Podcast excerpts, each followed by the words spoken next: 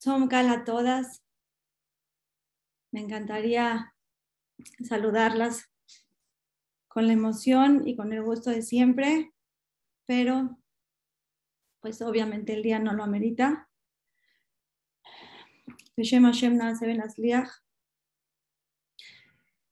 Escuchen esta historia real.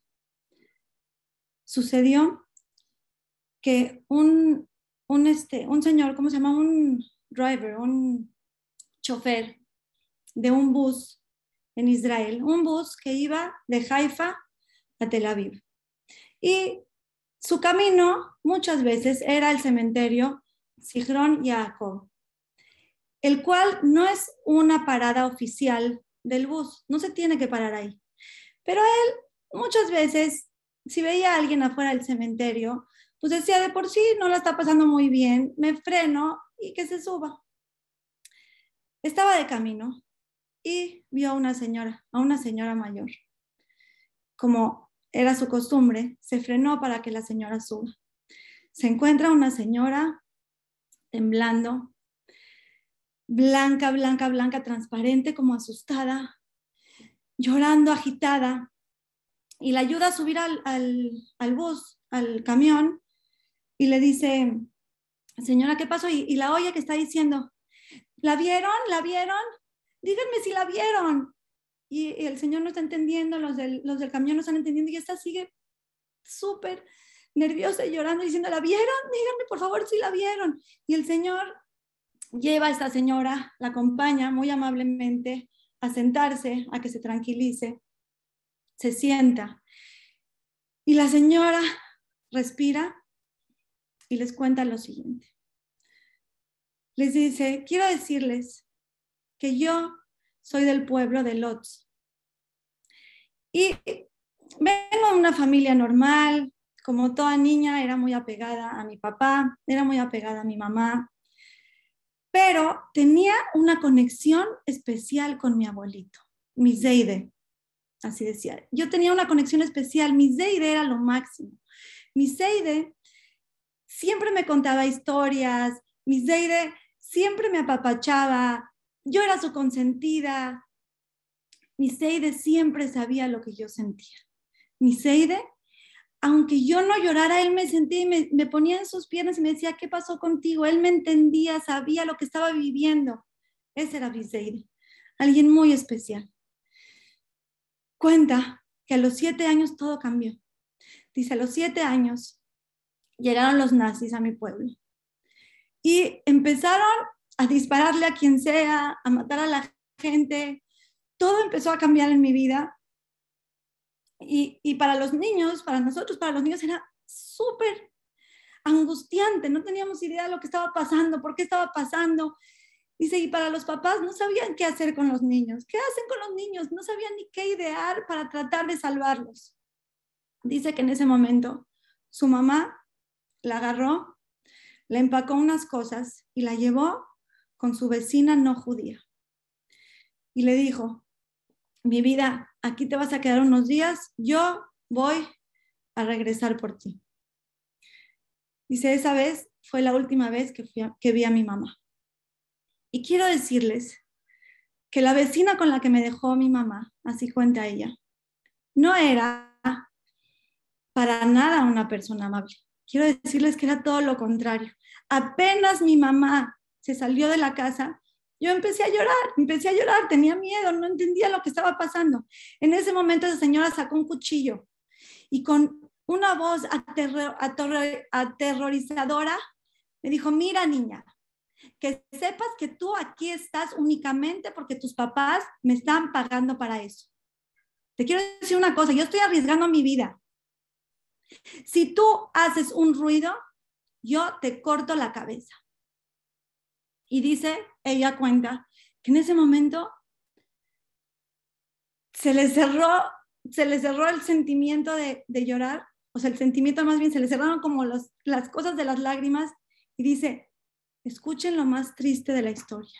Desde ese día, desde los siete años, nunca más volví a llorar. Pasé los años de la guerra sufriendo, viendo de las peores cosas. y nunca me salió una lágrima, nunca más volví a llorar. Dice, y después de eso me salvé, salí, salí de allá. Después crecí un poco, yo se murió ahí toda mi familia, yo no supe nada más de nadie. Tuve el mérito de venirme a vivir a Eretz Israel. Formé una familia hermosa, Baruch Hashem. Tuve hijos, tuve nietos, pero mi infancia me aterrorizaba. Mi infancia todavía me tenía súper atrapada.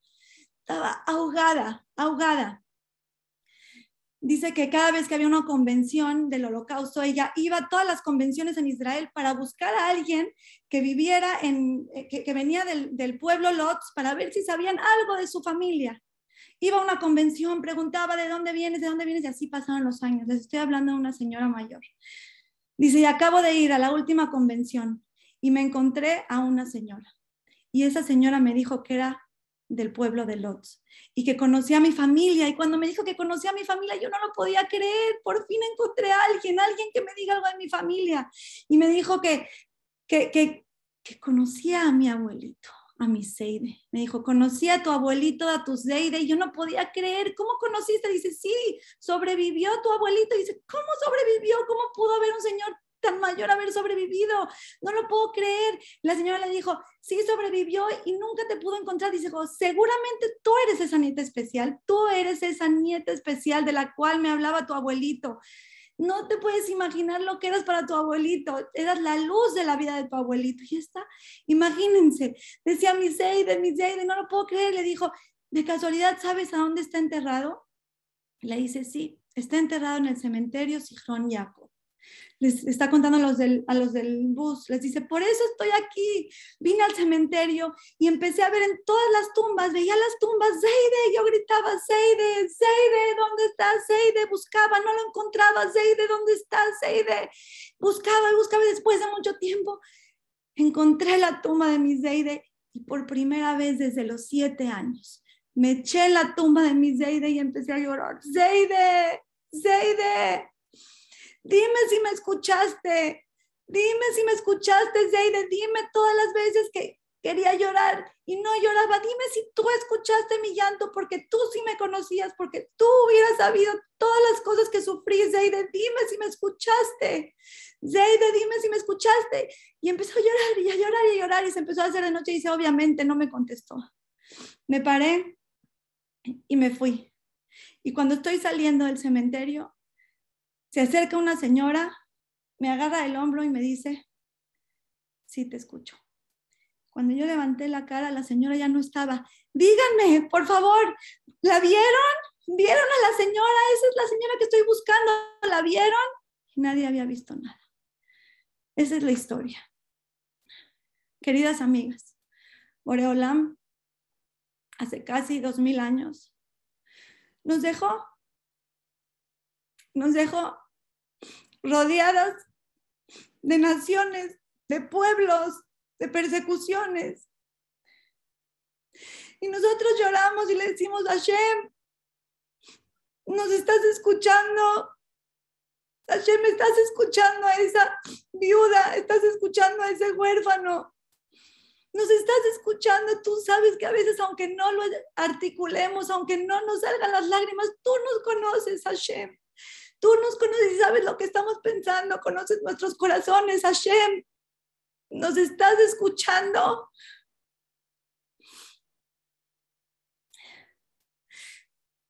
¿Y qué creen? Sí nos está escuchando. Nos está escuchando todas. Conoce perfecto lo que estamos viviendo. Cada lágrima. Todo nos está escuchando, Boreolam. Y no nada más nos está escuchando. Cada vez que nosotros sufrimos, Él sufre con nosotros, está con nosotros sufriendo. Y decimos, bueno, Hashem, si nos estás escuchando, entonces, ¿qué? ¿Qué pasó? Pero tenemos que entender que Hashem es nuestro papá. ¿Alguna vez han tenido que castigar a un hijo?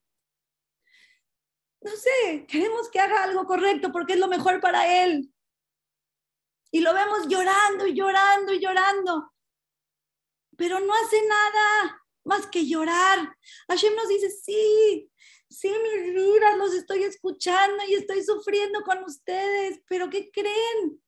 No nada más se trata de llorar, se trata de arreglar. No nada más lloren, hijos, no lloren, sus lágrimas, claro que me llegan y claro que sufre y claro que hay que llorar, pero no se trata nada más de eso si nosotros queremos que haga algo nuestro hijo y le decimos, sabes que si no haces tu tarea, no vas a salir con tu amigo, se pone a llorar y a llorar y a llorar y a llorar, y no hace la tarea y tú ya quieres que la haga porque quieres que se vaya con su amigo. O necesitas que tu hijo se tome una medicina por su bien y él está llorando y tú le dices, por favor, tómatela. A veces hasta lo agarra, hace la boca así y se mueve, por favor, tómatela sí, está llorando, pero te amo, te estoy dando la medicina porque te amo. Quiero contarles que hace unos, hace unos meses tenían que sacarle un estudio de sangre importante a uno de mis hijos. Y se, se puso histérico, pero no les puedo explicar, se puso como un monstruo para que no se lo hagan. Fue como algo fuera de lo normal. Corría, se aventaba, gritaba, se escapaba, como si Dios no lo quiera, se lo hubiera metido un dibujo, una cosa terrible. Mi esposo al principio empezó por las buenas, mi vida, ven, es para ti, es un minuto, es un segundo, no te va a doler. Y el niño empezó hasta que mi esposo empezó un poquito no tan de buenas porque se lo tienen que hacer. Y no se dejaba, y no se dejaba, y el Señor estuvo media hora tratando, el Señor tratando de, de agarrarlo para sacarle sangre, hasta que mi esposo, ¿saben qué tuvo que hacer? Darle una cachetada para que reaccione. Le dio una cachetada, obviamente no tan dura, le dio una cachetada y le dijo, escúchame, te lo tienes que hacer, mi amor, te lo tienen que hacer. Boreolam, claro que nos escucha, pero necesita que hagamos algo. Y quiero decirles, en esta noche se lee la Megilá Ejá, que escribió el profeta Irmiao. ¿Qué es Ejá? Ejá, esta, esta esta Megilá habla de la destrucción de, de, Jerusalén. Entonces dice, Ejá, es, es cómo. Es, es, decir, ¿cómo? ¿Cómo Jerusalén quedó así en las ruinas? ¿Cómo? Quiero decirles que esa misma palabra se puede leer Ayeka. Son las mismas letras en el mismo orden. Ayeka. ¿Saben qué significa Ayeka? en dónde estás. Nosotros decimos, Eja, decimos, Eja, ¿cómo? ¿Cómo? Y Hashem nos contesta, Ayeka, ¿en dónde estás? ¿Qué está pasando contigo? ¿Qué estás haciendo? ¿Cómo es tu situación? ¿Quieres saber cómo pasó esto? ¿En dónde estás? ¿En dónde estás parado? ¿Qué estás haciendo? ¿Qué cambios has hecho?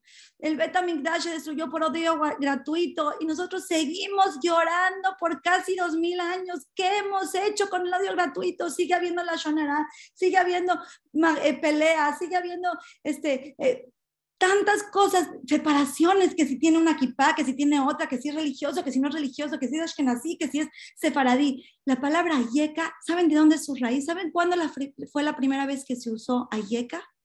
Cuando Adama Rishon pecó. Cuando Adama Rishon pecó, Hashem le preguntó Ayeka, ¿dónde estás? Obviamente que no le está preguntando dónde está porque, porque Adama Rishon se escondió, pero es Hashem, o sea, yo sé dónde estás. ¿Qué es Ayeka? ¿Qué le dijo Ayeka a Hashem a, a Adama Rishon? Le dijo, Adam, ¿dónde estás? ¿Qué te pasó? ¿Qué pasó con tu nivel espiritual? ¿Cómo caíste en eso? ¿Qué pasó? ¿Dónde estás? Pero quiero decirles, entre paréntesis, que escuché una explicación hermosa de Ayeka. ¿Dónde estás? Escuchen, por favor. Es Hashem diciéndonos, Ayeka, ¿dónde estás? No te escondas. Yo veo todo. ¿Qué quiere decir yo veo todo? Hijo mío, no te escondas, no te escondas a llorar si pecaste, no te escondas. Yo, yo te conozco, yo sé tus debilidades, yo sé que te está costando mucho trabajo, yo sé en el mundo en el que vivimos y que estás lleno de pruebas, yo sé que sufriste para hacerlo, yo, yo sé, yo te conozco, yo conozco tus cosas, yo conozco tu sentimiento. No te escondas, ven, hijo, ven, sal de ahí. Siéntate, siéntate a llorar, pero siéntate a llorar conmigo y lloramos juntos. Eso es Tisha Siéntate a llorar conmigo y lloramos juntos. No quiero desmeritar las lágrimas cuando digo que hay que hacer cosas. O sea, obviamente están las dos cosas. Las lágrimas, queridas amigas, las lágrimas tienen un poder inimaginable. No sabemos lo que podemos hacer con nuestras lágrimas. Aún las lágrimas de los malvados, de los Reshaim, tienen un poder impresionante. Esab, cuando Jacob le vendió su, le, vendió su, o sea, le quitó la, la primogenitura, Esab lloró dos lágrimas y media. Una lágrima del lado derecho, una lágrima del lado izquierdo y otra que no alcanzó a caer. Dos lágrimas y media. Por causa de Jacob, aunque se lo merecía o lo que quieran y era un malvado, pero le sacó Jacob. Nosotros como pueblo le sacamos a alguien dos lágrimas y media. Y quiero decirles que está escrito en el Midrash que esas dos lágrimas y media de Esab son la que les da fuerza a los romanos, a, todos los romanos, a, todo este último exilio, a este último galut, desde que se destruyó el Betamigdash hasta ahorita, la fuerza de todos los que nos han atacado ha sido por esas dos lágrimas y media de Esab. Y Esab se murió sin saber ni siquiera lo que pasó con sus dos lágrimas y media. Nosotros no tenemos idea lo que hacemos con nuestras lágrimas. No tenemos idea. Nosotros, personas puras, buenas, que lloramos por cosas diferentes, ¿cuánto nuestras lágrimas pueden hacer? ¿Cuánto las tenemos que aprovechar? ¿Cuánto las tenemos que usar para bien? Con mucho más razón el día de hoy. Conozco una familia en Panamá que vivía en Panamá, panameños, y se fueron a vivir a México un tiempo. El señor seguía teniendo sus negocios aquí en Panamá. Entonces, iba y venía. La señora tomó una clase con Jajam Shaul Malek, en donde les habló que lo que uno llora en Tisha B'Av, escuchen muy bien, que las lágrimas que uno saca en Tisha B'Av se le descuentan de todo el siguiente año de lo que tenía que llorar todo lo que tenía que llorar en el siguiente año, si uno, lo que llora uno en Tisha se lo descuentan. ¿Qué quiere decir? Le quitan sufrimientos, porque si no va a llorar es porque le quitaron sufrimientos. Y ella lo agarró muy, muy profundo. Y ese Tisha se metió en el corazón, estudió el tema, agarró el feeling y lloró y lloró y lloró. Quiero decirles, que ese mismo año, les repito otra vez, el esposo viajaba aquí a Panamá para negocios y él trabajaba en Colón. En esa época, muchos Yehudim se iban en avión de la ciudad a Colón. Él era uno de ellos. En una ocasión, él estaba aquí en Panamá, dentro de ese año, del mismo año, desde que lloró ella en Tisha Estaba aquí en Panamá y por algún motivo ella le pidió por favor que adelantara su vuelo de regreso, por favor regrésate antes, no sé, no, la verdad no sé exacto por qué, pero regrésate antes, regrésate. Logró que su esposo se regresara antes. Quiero decirles que su esposo, el 19 de julio de 1994, tendría que haber estado en la ciudad de Panamá. Y tendría que haberse ido en avión de la ciudad a Colón, como siempre lo hacía. El 19 de julio de 1994 explotó, hubo un ataque terrorista en el avión a las 901, el cual iba de la ciudad a Colón, en donde hubieron 21 fallecidos, la mayoría Yehudim y ella entendió el mensaje perfecto. ¿Cuánto iba a llorar?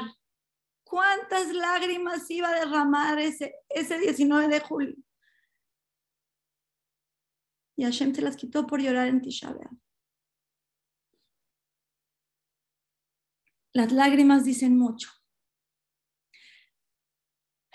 Cuenta Rameir Simroth de una señora que sobrevivió al holocausto, sobrevivió y Baruch Hashem logró tener una familia grande, bonita, se casó, de hecho eh, su esposo tenía, logró tener mucho dinero, una familia, Baruch Hashem bendecida, estaba con Torah, con mitzvot, se queda viuda, ella se queda con todo el dinero y antes de morir escribe su testamento, deja su testamento, lo hace acorde a la Torah como debe de ser, lo dividió como debe de ser con los hijos, pero aparte le dejó a sus nietos, a todos sus nietos les dejó una parte de la herencia este, para cada uno de ellos igual. Y al poco tiempo de que hace su testamento, la señora fallece, están en la Shiva, están en duelo, están sufriendo, contando historias de cómo era, de no sé qué. Y después de unos días de la Shiva, van a ver qué onda con el testamento. Ven el testamento y se dan cuenta que así fue, le dejó a todos sus hijos y a sus nietos, solamente que había una nieta, una nieta, Sara, que le dejó 10 mil dólares más. La familia se quedó con muchísima duda, no entendía qué, qué habrá pasado con Sara. Hasta, hasta donde ellos entendían era una nieta igual que todos. Y empezaron a preguntarse, ¿tú sabes algo de Sara? ¿Sabes algo que pasó con abuelita y con Sara? La verdad no sabemos qué pasó con Sara. Fueron con el rab a preguntarle, con el rab de la señora, le dijeron, ¿usted sabe algo? ¿Qué, qué? O sea, por curiosidad, no por los 10 mil dólares, ¿qué, ¿qué pasó con Sara? La verdad a mí, su mamá nunca me comentó nada de Sara, pero yo les recomiendo, vayan, cuando, cuando vayan a agarrar sus cosas, vean si dejó algo escrito que tenga que ver con Sara. Y así fue. Fueron, buscaron y se encontraron un sobre, un sobre cerrado. Abrieron el sobre y miren lo que encontraron, lo que encontraron escrito. Dice así. Con frecuencia Contaba historias de los años de la guerra. Y sé que a los niños a menudo no les gustaba escuchar estas historias. Tal vez las encuentran aterradoras o tal vez simplemente no las encontraban interesantes. Pero aún, entre los que escucharon, ninguno de ellos lloró, excepto Sara. Ella lloró. Cada vez que Sara escuchaba las historias de su abuelita, sentía empatía, sentía dolor por su abuelita y lloraba. Y lloraba. Porque lloró y cuando uno llora, le demuestra a la persona que le importa. Porque les voy a decir una cosa. Es mucho, mucho más difícil saber quién es de la familia, de los novios, de unas personas, no sé. Es más difícil saber quién es familiar de alguien si es en una boda, por ejemplo. Vas a una boda y puedes fácilmente no saber quién es la mamá, quién es la... Porque, ¿qué crees? Cuando se tratan de alegrías, todo el mundo está bailando y a lo mejor están tomando y ves a todo el mundo alegre. Es difícil reconocer si es la prima, si es la amiga, porque todos están bailando. Pero cuando vamos a un luto, cuando vamos a una casa de Abelín, cuando vamos a un, a, a un lugar en donde están llevando al muerto, ahí, ahí nos podemos dar cuenta quién realmente estaba conectado con la persona, esa persona que saca lágrimas, esa persona que llora, esa es conexión. Si nosotros queremos tener conexión con Hashem, tenemos que aprender a sentirlo. Tenemos que tener una relación con Boreolón. Siempre se los digo, tenemos que sentir, no podemos ser fríos. Si estamos fríos es porque estamos lejos. Si estamos fríos, estamos lejos. Hay gente que se escapa de Hashem. Eso es luto. Eso es tragedia. Por eso hay que llorar. Escaparse de Hashem.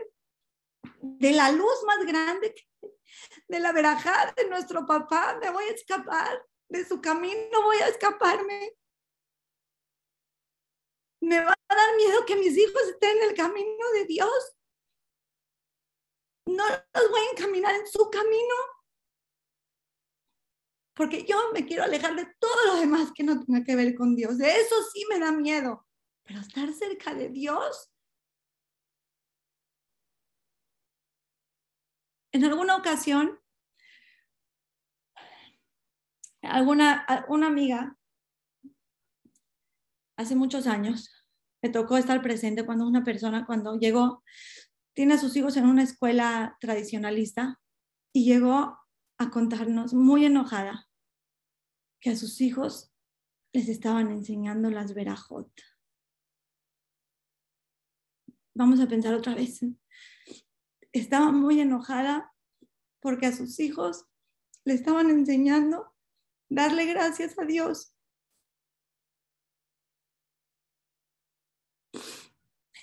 ¿En qué estamos viviendo?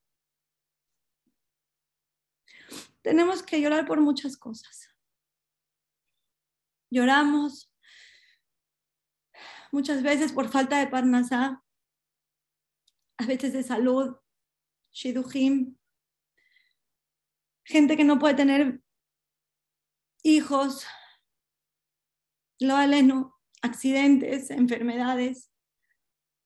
Hay más que llorar si, examinamos, si estudiamos un poquito más lo que era estar en el Beta Migdash, tendríamos que estar llorando porque no tenemos al Cohen Gadol. ¿Quién era el Cohen Gadol? El que nos guiaba, el que nos decía qué hacer y todo salía bien. Tenía la, el, el consejo perfecto. Nada de estar yendo a ver con quién, con quién me aconsejo, con el Cohen Gadol, los Corbanot, tantos milagros. Pero tenemos que saber que perdimos mucho más que eso. Tenemos que aprender a llorar y a sentir la falta de la cercanía con Hashem. Perdimos la cercanía con Hashem. Perdimos la cercanía con nuestro papá. Y después se desencadena todo lo demás, pero tenemos que aprender a llorar por él. Porque lo queremos cerca. Contaron algo impresionante, no sé si saben de Rabshah. Rav fue una eminencia, un rap fuera de lo normal.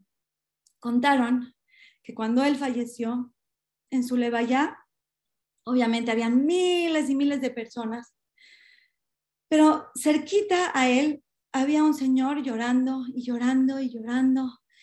Y, la verdad, eh, se acercó una persona a preguntarle, oiga, disculpe, ¿qué pasó? ¿Era usted alguien muy cercano de Rav eh, no sé, para saber, este, no sé, lo vieron demasiado, demasiado angustiado. Y le dijo el Señor, le dijo, ¿quieren saber por qué estoy llorando por, por la muerte de Rabshah? Les voy a explicar, es que yo cada vez que venía a su yeshiva, cada vez que venía, Rabshah me daba un shekel. ¿Quién me va a dar el shekel ahorita? Y la gente se quedó, no entiendo. Acabamos de perder a la luminaria de Am Israel, acabamos de perder a quien nos sostenía, acabamos de perder a una persona que se encargaba de las viudas, de los huérfanos, que se encargaba de la Torah, que se encargaba de contestar. ¿Y estás llorando por un shekel? ¿Estás llorando por un shekel? Tenemos que aprender a llorar más que nada por lo que es, por lo que perdimos. Perdimos a Shem, está lejos siempre está, ojo, siempre está, pero está lejos. Leí de un SPED, impresionante, un SPED que habló un niño, un niño huérfano. Y la verdad sus palabras son muy duras. El niñito estaba hablando de la muerte de su mamá y decía que va a extrañar y empezó a sacar una lista de cosas que va a extrañar voy a extrañar cuando te preocupabas por mí y me llevabas a la escuela, cuando te despertabas en la noche porque me sentía mal, voy a extrañar tu, tu, tu cholent, voy a extrañar. Y empezó a sacar una lista. Y después empezó a llorar. Y con la voz así, llorando, dijo, pero ¿sabes qué, mamá? ¿Sabes qué es lo que voy a extrañar más? Tus besos. Tus besos esos son los que voy a extrañar más, mami. Y nosotros le decimos a Hashem, eso es lo que extrañamos más, tus besos, tus abrazos, tu cercanía. Si supiéramos cuánto nos falta, si supiéramos cuánto nos falta. Muchas veces nos enfocamos en nuestras cosas personales. ¿Por qué quieres que llegue el Mashiach? No, pues para que ya no hayan problemas de Parnasá. ¿Por qué quieres que llegue el Mashiach? Para que ya todos los enfermos se curen de Am Israel. ¿Por qué quieres que llegue el Mashiach? La verdad, para que ya toda la gente que está sufriendo de Shalom Bait ya tenga Shalom. ¿Por qué quieres que llegue el Mashiach? Porque eh, ya que los huérfanos se reúnan con su mamá.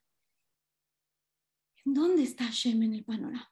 ¿En dónde está Hashem en el panorama? Quiero decirles una historia un cuento y con esto podemos entender un poquito para tratar de sentir un poquito el dolor de Boreolam.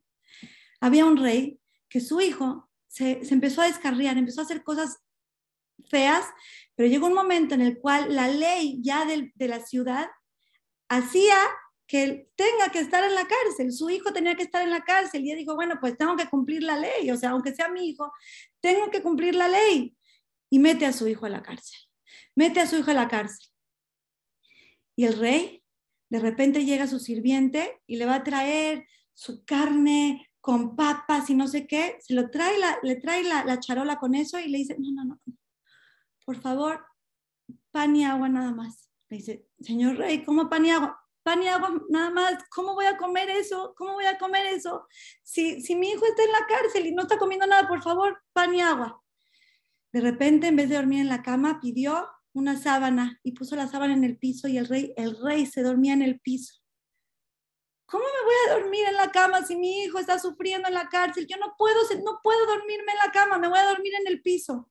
Y así pasaron cuatro años hasta que un allegado del rey fue, con, al, fue a la cárcel a contarle a su hijo, le dijo, tú sabes que tu papá está todos los días comiendo pan y agua y duerme en el piso y se baña con agua fría porque tú estás en la cárcel, en ese momento entendió el joven lo grave que había hecho y empezó a llorar y dice, mira, yo puedo sufrir lo que sea por mis cosas.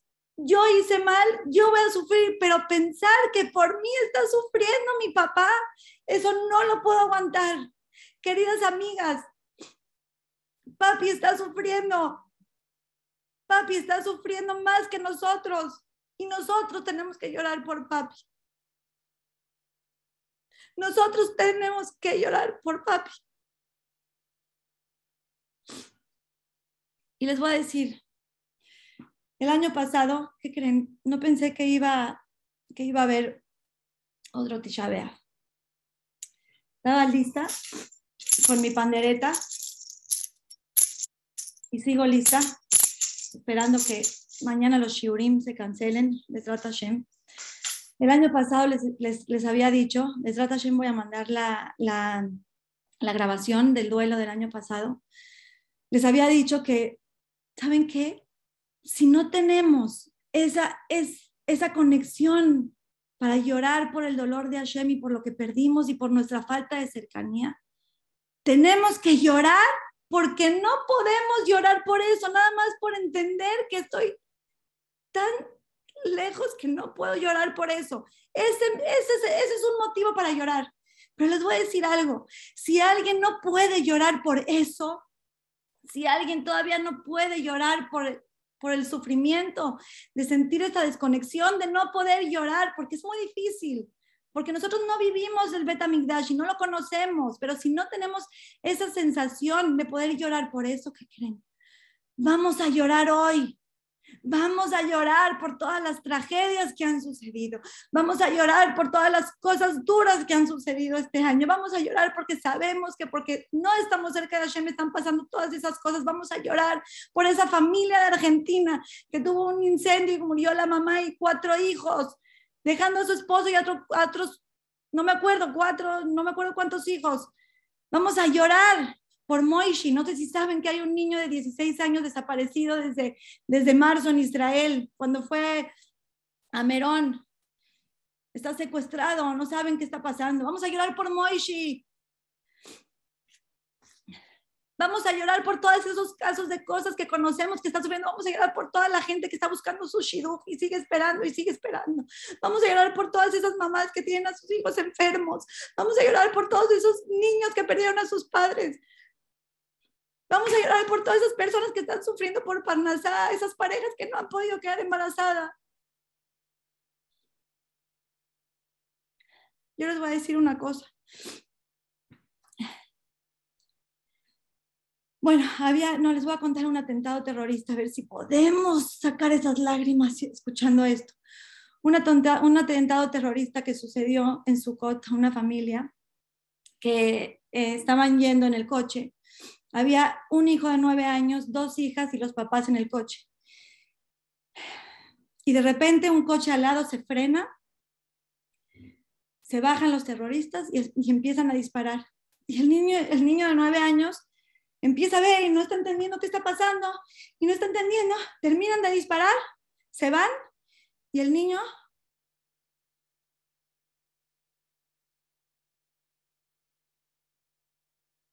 Papá, lo logramos, estamos bien, lo logramos, papá, lo logramos. Y no hay ninguna respuesta. Papá, lo logramos, mamá, lo logramos. Y se acerca con ellos y los empieza a mover papi, papi, despierta, mami, despierta. Me voy a portar bien.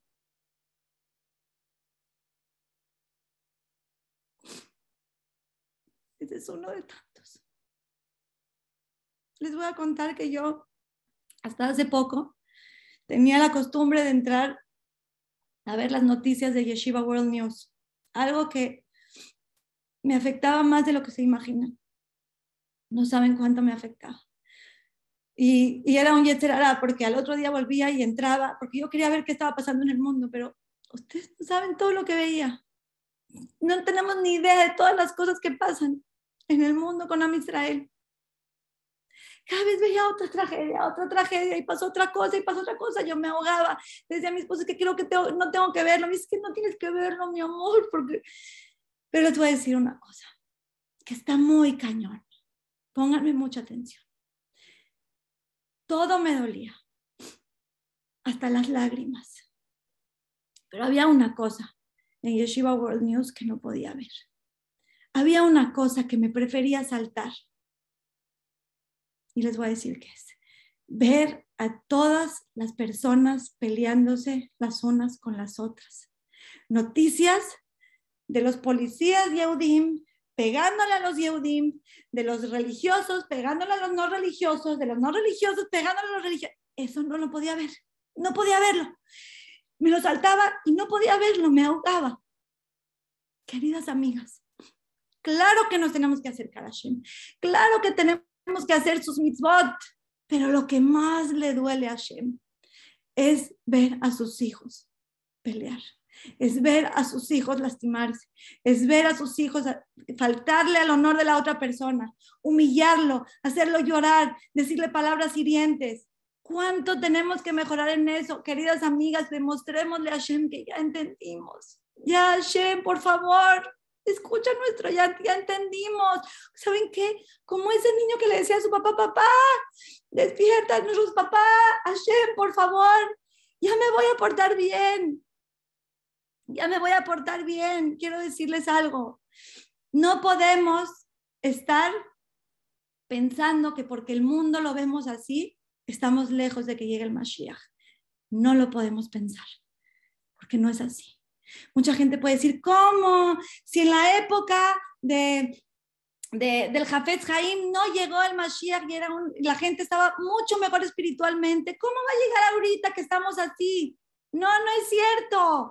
Queridas amigas, nosotros estamos así porque estamos en otro tipo de generación y cada cosa que hacemos nosotras, aunque sea muchísimo más chiquita que lo que hacían ellos, vale mucho más porque estamos viviendo en una generación llena de fuego, llena de información negativa, llena de mala influencia. Entonces, cada acto que hacemos no tenemos una idea cuánto lo valora Hashem, cuánto vale y cuánto acercamos al Mashiach.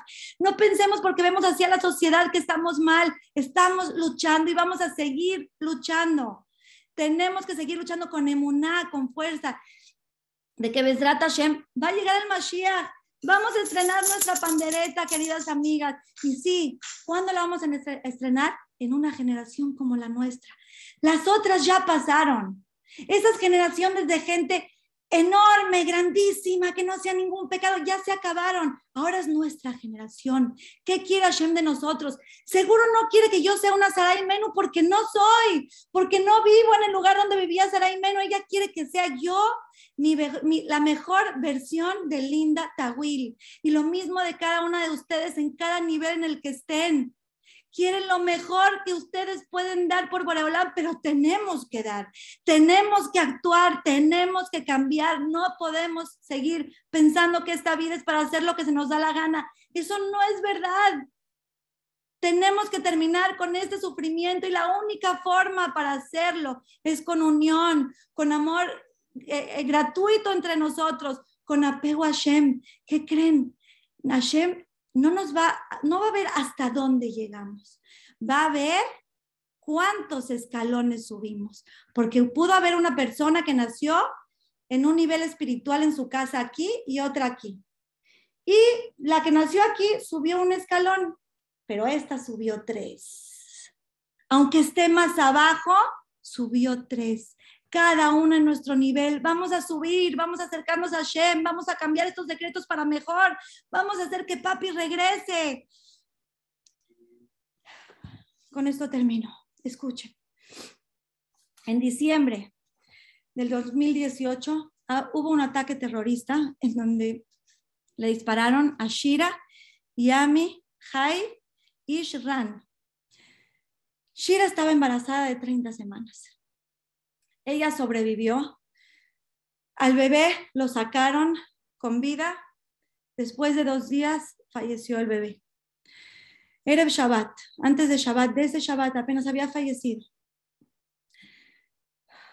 Shira le mandó un mensaje al mundo y fue así. Nos dice a los padres, a los padres, por favor pongan atención. Deben darle un abrazo más a sus hijos. No importa no importa, aunque el papá esté enojado con el hijo, dale otro abrazo a tu hijo, un abrazo más. Aunque el niño desobedeció, un abrazo más. Nosotros le decimos hoy, Hashem, estamos sufriendo y somos tus hijos. Por favor, por favor, Akadosh Baruchu, te queremos cerca danos un abrazo más y tráenos la geula. Danos un abrazo más y tráenos la geula. Que Bedrat Hashem tengamos el mérito de lograrlo, que no haya otro Tisha Les recomiendo a todas que tengan algo para estrenar, ya sea una pandereta para que todas bailemos, algún outfit unos aretes, algo que Boreolán vea, mi hija está esperando el Mashiach y tratemos de esperarlo porque extrañamos a papi. Que pronto nos veamos y disfrutemos de la cercanía con Boreolán y que terminen todas estas tragedias y que nos demos cuenta que cada una de ellas es únicamente porque Boreolam nos ama y porque nos quiere cerca. Besrat Hashem, acuérdense, lo vamos a lograr. Sí, en esta generación. En esta generación lo vamos a lograr. Besrat Hashem, que sea pronto, en alegrías, que tengan un buen ayuno y las quiero mucho. Les mando un beso. Que nos veamos en puras alegrías.